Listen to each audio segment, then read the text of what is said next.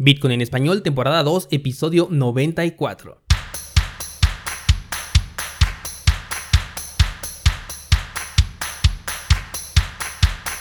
Bienvenido, esto es Bitcoin en español, el podcast donde hablamos de criptomonedas, tecnología, cadena de bloques y por supuesto Bitcoin. Yo soy Daniel Vargas, fundador de cursosbitcoin.com y el día de hoy te voy a platicar sobre la nueva normalidad. Pero no, no es ese concepto al que nos han acostumbrado en los medios de comunicación producto del pangolín. Yo te voy a hablar de la realidad que representa utilizar Bitcoin en tu vida cotidiana, porque siempre lo hacemos ver como un escenario de libertad y soberanía, pero pocas veces nos ponemos a platicar sobre los aspectos difíciles que pueden hacer incluso que te llegues a arrepentir de haber tomado esta decisión. Esto es Bitcoin en español, comenzamos. Lunes 15 de junio de 2020 estamos en el mero corazón del año, un año que ha sido complicado y que por lo que se asoma en el horizonte se pondrá aún más, pero ahorita vamos a platicar de eso. Primero eh, quiero abordar un tema aparte porque te pregunté por Instagram el día de eh, antier, el viernes si no me equivoco, perdón, eh, si creías que Bitcoin tiene términos y condiciones. Y me pareció de lo más interesante la respuesta porque finalmente la encuesta cerró en 50-50, estuvo pareja esa encuesta. Aunque mi interés en este episodio es hablarte sobre los términos y condiciones desde otra perspectiva, me gustaría primero aclarar esta encuesta que hice porque veo que hay aquí eh, bastantes opiniones eh, encontradas. Estoy suponiendo que la mayoría que votaron porque no existen los términos y condiciones dentro de Bitcoin lo dicen porque estamos hablando de una tecnología descentralizada. Por el contrario, aquellos que votaron a favor se refieren a las reglas del consenso, están considerando como términos y condiciones a estas reglas de Bitcoin. Bueno, pues hablando sobre las reglas del consenso que sí tiene Bitcoin, estos los podríamos considerar como términos y condiciones si nosotros tuviéramos que tomar partido en ello. A lo que me refiero es que no se nos está pidiendo una autorización para ello. Cuando hacemos nuestra primer cartera, hablando de una cartera descentralizada, no nos están pidiendo ningún dato, correo electrónico, nombre, nada, tampoco estamos firmando absolutamente nada. De hecho, hasta un menor de edad podría hacer una cuenta de Bitcoin sin ningún problema y de manera completamente legal. Y esto es porque no existen los términos y condiciones dentro de Bitcoin. No hay eh, una regla que nos diga tienes que seguir estas reglas si quieres tener Bitcoin. De hecho, quiero hablar un poco sobre esto de los menores de edad con Bitcoin, pero bueno, lo voy a dejar para otro monotemático porque da para todo un tema. El punto es que tampoco tenemos que cumplir nosotros con las reglas del consenso de manera obligatoria. Aquí a lo mejor te salta una, alerta y dices, ¿cómo es que no tenemos que seguir las reglas del consenso? ¿Podemos violarlas? ¿Podemos cambiarlas? Sí, de hecho sí podemos. Porque en serio, no estamos obligados a cumplir estas reglas. Podemos cambiarlas a nuestro gusto y beneficio. Lo único que sucedería es que crearíamos una bifurcación. Bitcoin Cash es un ejemplo de no seguir las reglas del consenso. ¿Está mal hacer esto? No, ¿Hay castigo por ello? No. ¿Alguna penalización? Tampoco. En realidad no hay ninguna penalización por hacer lo que uno quiera con el código de Bitcoin. Las reglas del consenso existen para que el protocolo de Bitcoin se cumpla al pie de la letra. Son reglas, sí, pero no son para nosotros, son para Bitcoin tomándolo como una moneda. Es decir, la tecnología de Bitcoin está poniendo las reglas a la moneda de Bitcoin. Recuerda que solemos identificar a Bitcoin con B mayúscula a la tecnología y Bitcoin con B minúscula la criptomoneda. Como verás, Bitcoin es descentralizado y libre. De hecho, nadie te impide tomar todo el código, decir que ahora eh, en lugar de 21 millones van a ser 22 millones y cambiarle el nombre por Pangolin Coin. No pasa nada, puedes hacerlo y ni siquiera te van a poner una demanda por tomar este código porque es código abierto. Cualquiera puede verlo, cualquiera puede modificarlo a su gusto.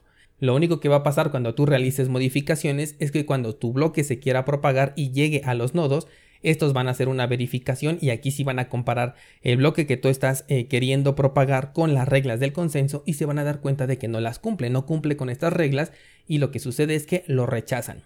Entonces las reglas sí son obligatorias, pero son para el protocolo, no son para nosotros. Nosotros no tenemos que seguirlas forzosamente.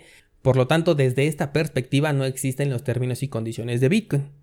Con esto espero que quede entendido este apartado que creo que es un poco más técnico y que surge a raíz de esta encuesta que hice por Instagram. Si no me has seguido todavía, te dejo el enlace en las notas del programa. Esta semana voy a poner otra moneda por el chitómetro, así que me gustaría mucho ver tu participación por ahí. Y bueno, ahora sí te voy a platicar de otros términos y condiciones en los que sí que tenemos mucho que ver y de manera tácita estos sí que los firmamos, pero vamos primero con el contexto. La nueva normalidad, ahora sí hablando de la que estamos viviendo gracias a esta pandemia, nos está conduciendo a escenarios que por supuesto que los gobiernos e instituciones no van a dejar pasar, la van a aprovechar muy bien. Las decisiones que se van a tomar no van a ser fáciles ni tampoco van a ser pensadas en tu beneficio.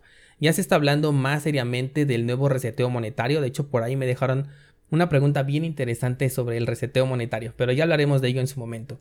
Em, no sabemos si esto será un reseteo institucional, no sabemos si va a ser un reseteo en verdad global, pero finalmente va a traer cambios que probablemente van a ser incómodos de aceptar para nosotros como individuos o como ciudadanos.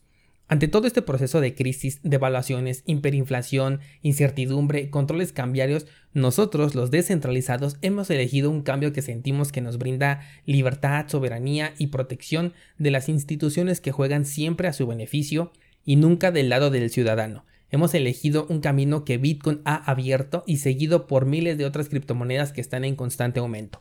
Pero hemos considerado de verdad las complicaciones que tiene hoy en día esta tecnología, pero sobre todo las complicaciones que van a tener en el futuro. Sobre todo si el gobierno o los bancos se ven seriamente amenazados por esta nueva economía digital descentralizada, nos puede pintar un, escenario bastante diferente, bastante distinto a esa utopía en la que creemos nosotros cuando utilizamos Bitcoin. Comencemos por las limitantes hoy en día. Primero, por ejemplo, la dificultad de cambiar criptomonedas por dinero fiat. Para algunos puede ser un tema poco relevante porque contamos con cajeros, plataformas digitales para elegir e incluso mercados descentralizados, pero otros países no cuentan con tantas opciones y la adopción cripto no es tan alta como los usuarios quisiéramos que, que en realidad fueran. En esta clase de escenarios muchas veces te he platicado sobre recibir criptomonedas como forma de pago. Pero ¿qué sucede cuando sales a la calle y no encuentras con quién intercambiar estas criptomonedas?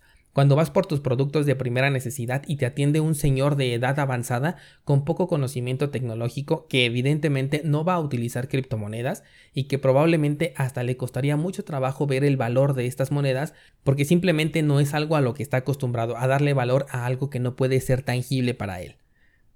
De hecho, la edad ni siquiera es una justificación porque conozco personas de edad avanzada que sí utilizan criptomonedas y conozco personas que son, se puede decir que más jóvenes, que están más o menos a la edad en la que, en la que se encuentran la mayoría de escuchas de este podcast. Y, y por el contrario son detractores de esta tecnología. Ellos dicen, no, yo quiero mis bolívares soberanos, no, yo quiero mis pesos argentinos, quiero mis petros, quiero mis pesos cubanos, quiero mis, mis pesos mexicanos, yo no quiero tu moneda inventada. La aplicación de Bitcoin y las criptomonedas en la vida cotidiana solucionan muchos problemas, pero por sí solas no van a hacer absolutamente nada. Es la aplicación que cada uno de nosotros le demos la que en realidad va a hacer que realmente represente un cambio. Sin adopción no hay cambio, pero al mismo tiempo si hay suficiente adopción vendrán las regulaciones.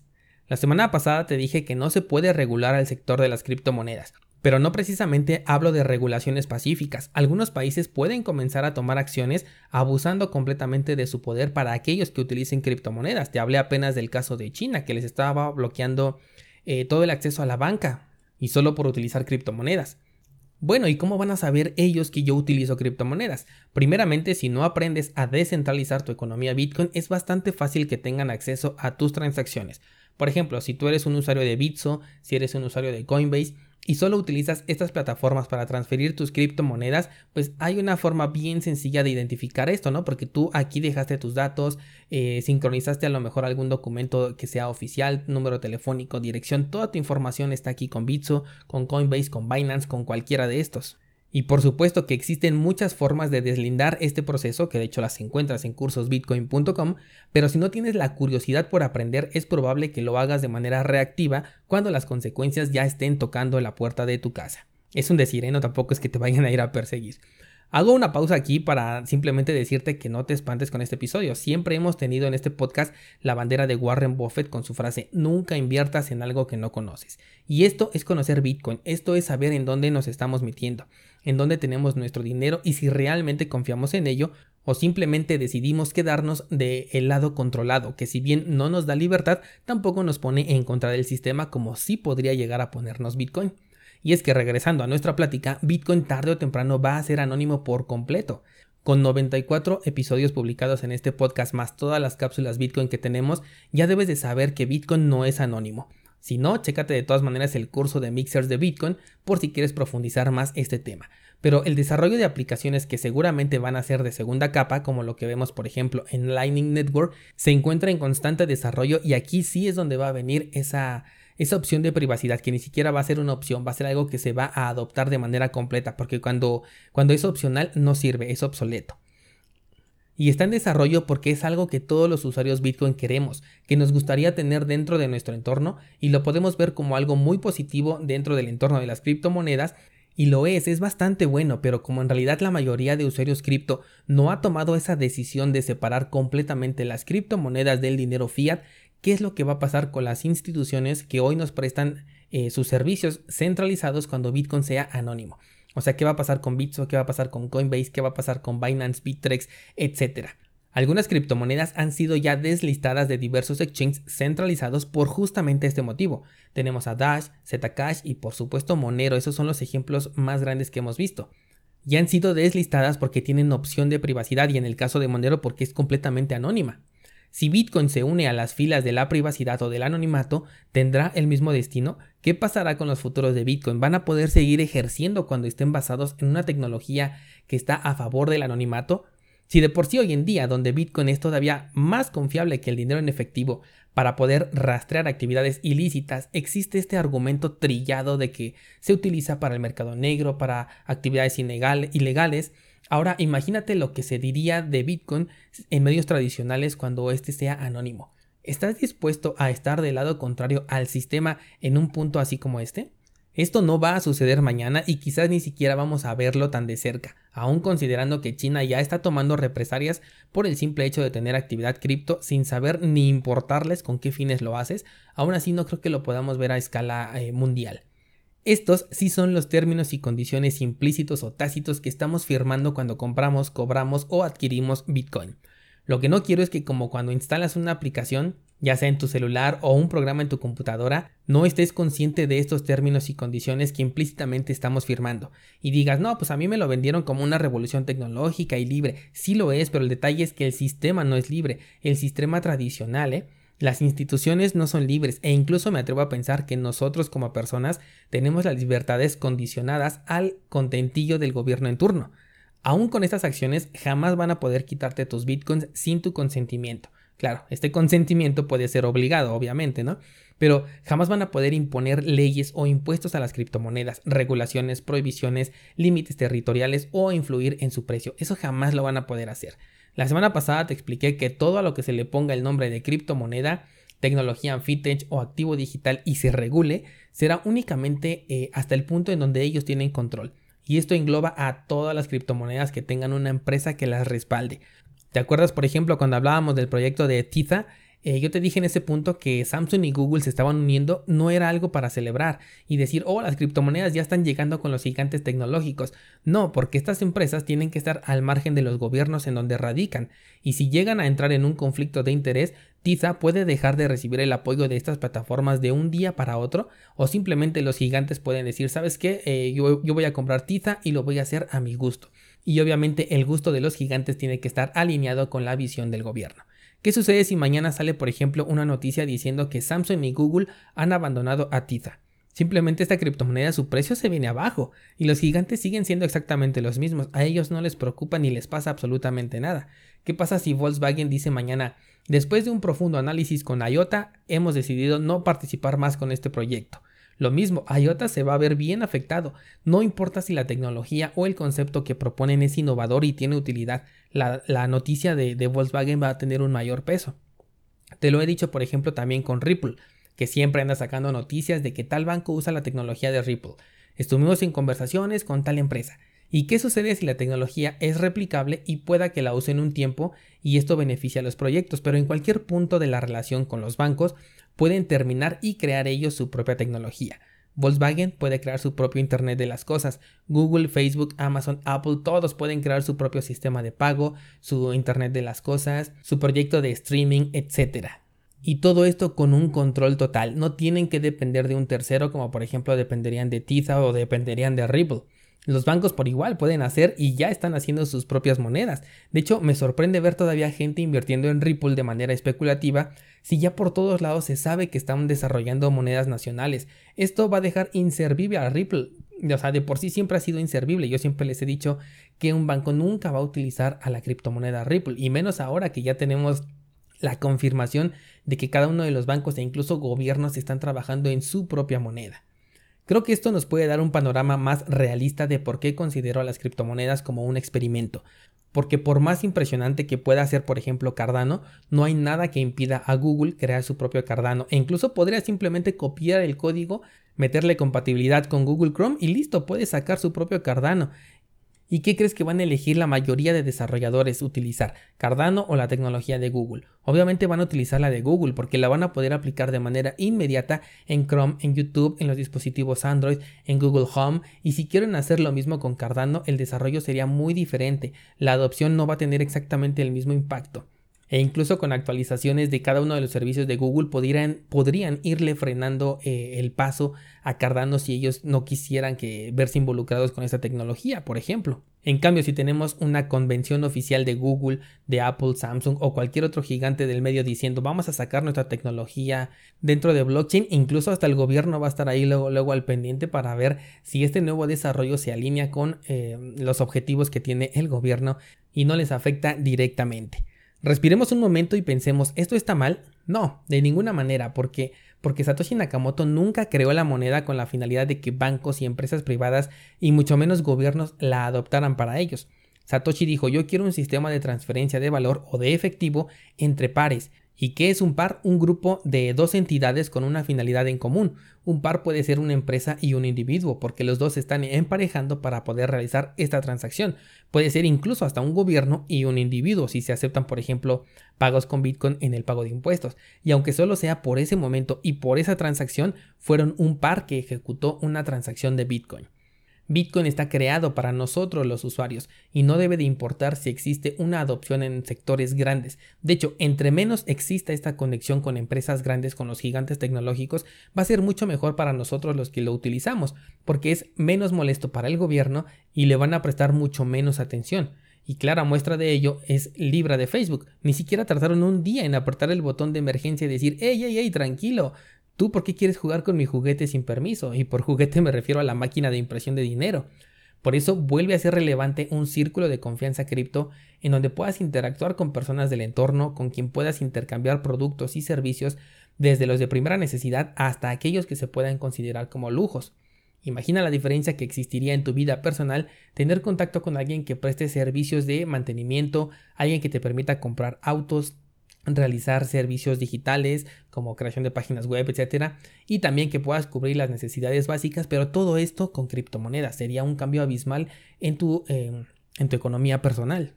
Con todo esto estarías listo para cualquier eventualidad y al mismo tiempo listo para un caso extremo en el que tuvieras que salir del país, porque ahora los Venezuelas son mainstreams, todos los países están peleando por quién va a ser el nuevo Venezuela y se están esforzando un buen, ¿eh? Entonces, Bitcoin te da libertad, sí, pero no te la va a poner tampoco fácil y debes de estar consciente de ello. Vamos, la dificultad no te la va a poner Bitcoin, te la van a poner los gobiernos para que tú accedas a Bitcoin. Por eso la importancia de generar un círculo de confianza cripto. Porque imagínate que ser rico en bitcoins, o sea, por ejemplo, decir yo tengo 100 bitcoins, pero estás en una zona en donde no existe confianza en esta moneda, pues te va a servir de muy poco. Y esto no se eh, limita al entorno cripto. Del mismo modo, puedes tener 5 costales llenos de dinero que a la mitad del desierto no te sirven de mucho. Entonces estamos firmando términos y condiciones de utilizar algo que en algún momento podría ponernos en dificultades simplemente porque los gobiernos así lo quieran. También hace poco en una cápsula estábamos hablando de cómo Argentina estaba limitando aquello que tiene a su alcance para que tú tengas el acceso a estas criptomonedas y obviamente tienen que poner las barreras antes de que tú las compres porque una vez que tú compras las criptomonedas ya no tienen ningún control sobre ello y mucho menos si aprendes a hacer un conjoin que es lo que estamos viendo ahorita en el curso de mixers de Bitcoin. Y esto es por hablar de las cosas que alcanzamos a ver desde este punto y el camino que podrían llegar a tomar, pero ¿qué hay de aquello que no nos hemos imaginado, aquello que no nos ha pasado todavía por la cabeza y podría llegar a suceder?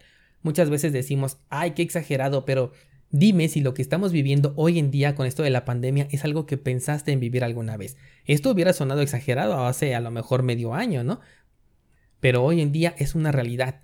Estos son los verdaderos términos y condiciones de Bitcoin que probablemente no leíste y además hay letras chiquitas de aquello que no podemos prever todavía. Hoy tienes la oportunidad de deshacer este contrato y decir, no, sabes que yo me quedo en mi sistema controlado porque no, no había considerado este, este, esta dificultad, ¿no? Del mismo modo que también tienes la oportunidad de extender tu póliza por más tiempo y quedarte aquí pero de manera consciente de lo que estás haciendo, de que en algún momento te podría costar trabajo deshacerte de esos bitcoins, ¿no? Mientras otros estarían deseando tenerlos porque para ellos es muy fácil poder intercambiarlos por productos o servicios. Entonces espero que tomes muy muy en serio esto de crear la comunidad cripto dentro de las personas que están en tu círculo de confianza solamente por si acaso, ¿no? Porque si las cosas pues, pues, marchan, digamos que normal, de hecho hasta la adopción va incrementando e incrementa de manera positiva, pues hasta vas a estar mucho mejor preparado y vas a tener muchísimas formas de, realizar estos intercambios. Pero en este, en este punto nos estamos enfocando en esos términos y condiciones que nadie nos pone, ni siquiera Bitcoin, simplemente para que en un escenario mm, de dificultad no digas, no, pues es que yo nunca consideré esto, ¿no? Que estés bien consciente de lo que es Bitcoin y de que podrías llegar a tener alguna dificultad. Cuéntame en los comentarios descentralizado, ¿vas a extender tu póliza o vas a decir hasta aquí con mi contrato y me quedo del lado de la centralización? El día de hoy te voy a pedir un solo favor y es que me ayudes a compartir este episodio con alguien que consideres que debe de conocer esta información. Alguien a quien creas que esto le es de utilidad y por supuesto estoy súper intrigado en saber qué opinas tú al respecto de lo que acabas de escuchar. Tienes mi Instagram en las notas del programa para que me puedas hacer llegar todos tus comentarios, dudas o sugerencias y te espero el próximo lunes para hablar de otro tema. Además va a ser un episodio especial, ya te contaré por qué. Y el resto de la semana estaremos continuando con las noticias del sector en cápsula Bitcoin. Entonces, hasta mañana.